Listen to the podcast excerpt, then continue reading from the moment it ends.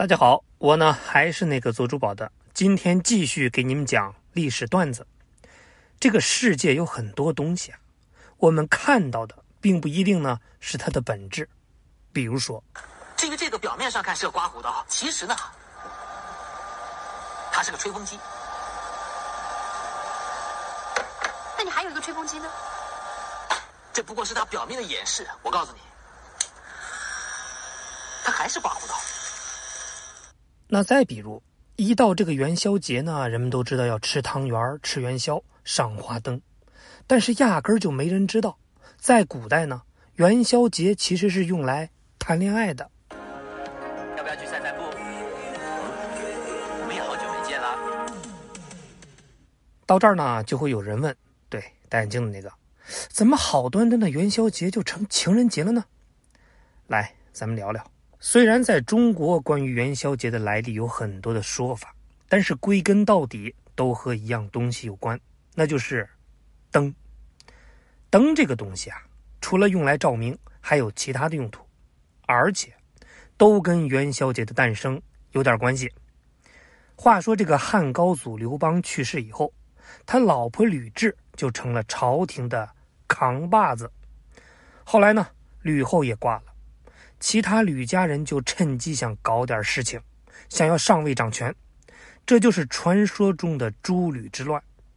不过这事儿很快呢就被刘家人给摆平了。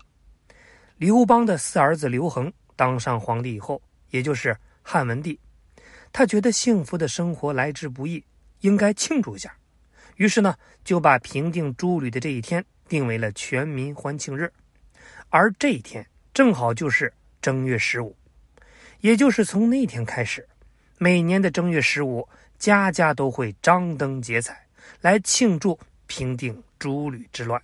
不过，这个故事呢，并没有具体的史料记载，只能算是一个民间的说法。那还有一种说法，话说这个古代的科技不发达，很多的自然现象人们是解释不了的。那每当这种时候呢，大家就觉得。是有天神在暗箱操作，因为在古人的眼里，天神有好几个，但最尊贵的是太医神。没事呢就要拜一拜，好祈求风调雨顺、国泰民安。那到了汉文帝孙子汉武帝的时候，祭祀太医神这事儿拔高了一个档次。据说呢，有一次汉武帝生了一场大病，怎么弄都不见好，最后没办法。只能选择最科学的办法，求神，也就是去求太医神。说白了，就是派巫师去问问太医神，皇帝到底什么时候能好。那等巫师问过太医神以后，得到了回复，说皇帝这病很快就能好，你把心就放到杂碎里吧。结果还真是没过多久，病就好了。那这下呢，可把汉武帝给感动坏了。这是老天爷帮忙啊！我得谢他。于是呢，汉武帝就决定，就在正月十五这一天，给我官方祭祀太医神。因为这个祭祀呢，是从晚上一直延续到第二天的早上，所以灯啊也要点一个通宵。你想，这个故事听着都玄乎，可能是真的吗？不过点灯祭祀这事儿确实有，不过可能呢是跟佛教有关系。按照这个佛教的说法，创始人释迦牟尼会在每年的正月十五这一天变成神去降妖伏魔，并且呢享受人间的供奉。这是什么味儿？这么香？哎，那是灯里的油香啊！什么油？这灯里点的是苏合香油。啊，长老，你看那桥上的三口大缸了吗？装的是什么？都是苏合香油啊！长老，我们进去看看。那就是装香油的三口大缸啊！哎呀，这这么多的油，什么时候才能用完呢？哎，这油不仅是点灯的，是敬佛爷大的。佛爷大王啊，人们都这么叫。每次要等三位佛爷大王来过，这金灯桥的灯啊就全熄了，那缸里的油也全干了。所以这一天呢就被定为佛祖神变日，信徒们就需要举行燃灯法会来庆祝。那东汉时期，佛教呢就传入了中国，皇帝就下令，每年的正月十五，我们也要点灯应元，以此呢来表达粉丝对爱豆的尊敬。所以听到这儿，你大概就知道了，我们过的元宵节为什么都和灯有关了吧？那为什么叫元宵节呢？因为古代把正月呢称为元月，把夜呢称为宵。正月十五是第一个月圆之夜，所以呢就叫元宵。当然，元宵节在古代呢可不止一个名字，比如还叫上元节、元夕节、灯夕节等等。这儿呢多说一嘴。这个上元其实和道教还有关系。话说道教呢有三个神：上元天官、中元地官、下元水官。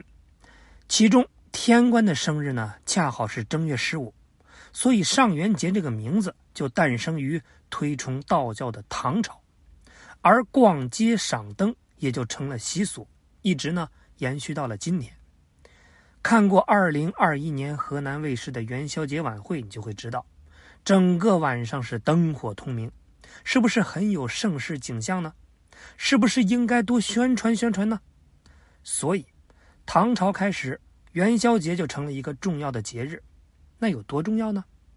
首先就是放假，唐朝放三天假，宋朝呢放五天，明朝要放十天，到了清朝四天。再有，平时宵禁，也就是晚上不能出来瞎溜达。但是元宵节这天，宵禁取消，大家可以通宵出来是溜达赏灯。这对于没有见过凌晨月亮的人，简直不要太诱惑呀！你想，有灯、有人、有氛围，这适合什么？那肯定是谈恋爱呀！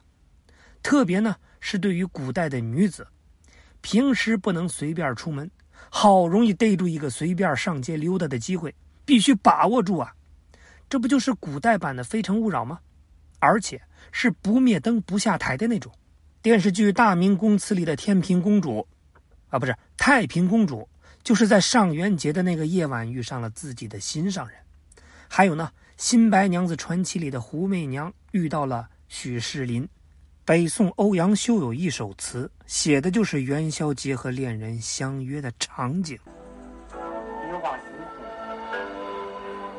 月朦胧，娘朦胧，咱是不是写一下这双疲惫的双腿？月上柳梢头，人约黄昏后。去年元夜后，花市灯如昼。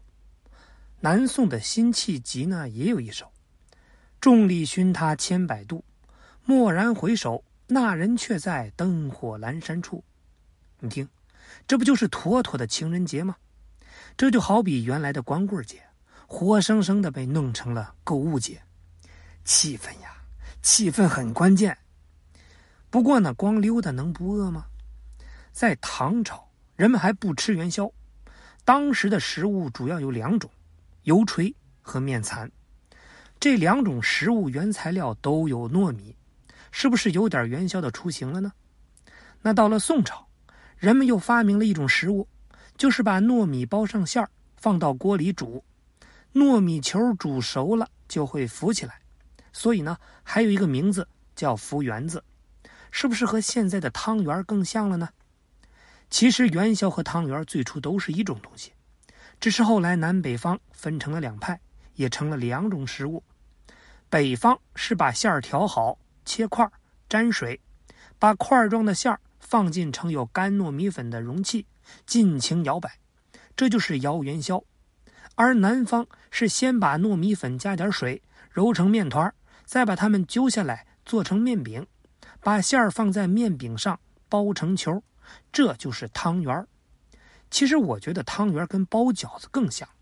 再有呢，就是吃法，元宵是摇出来的，所以呢表面粗糙，馅儿呢会硬一点，比较适合油炸，而汤圆就只能水煮。好了，今天呢是三月四号，提前祝各位三八节快乐，再见。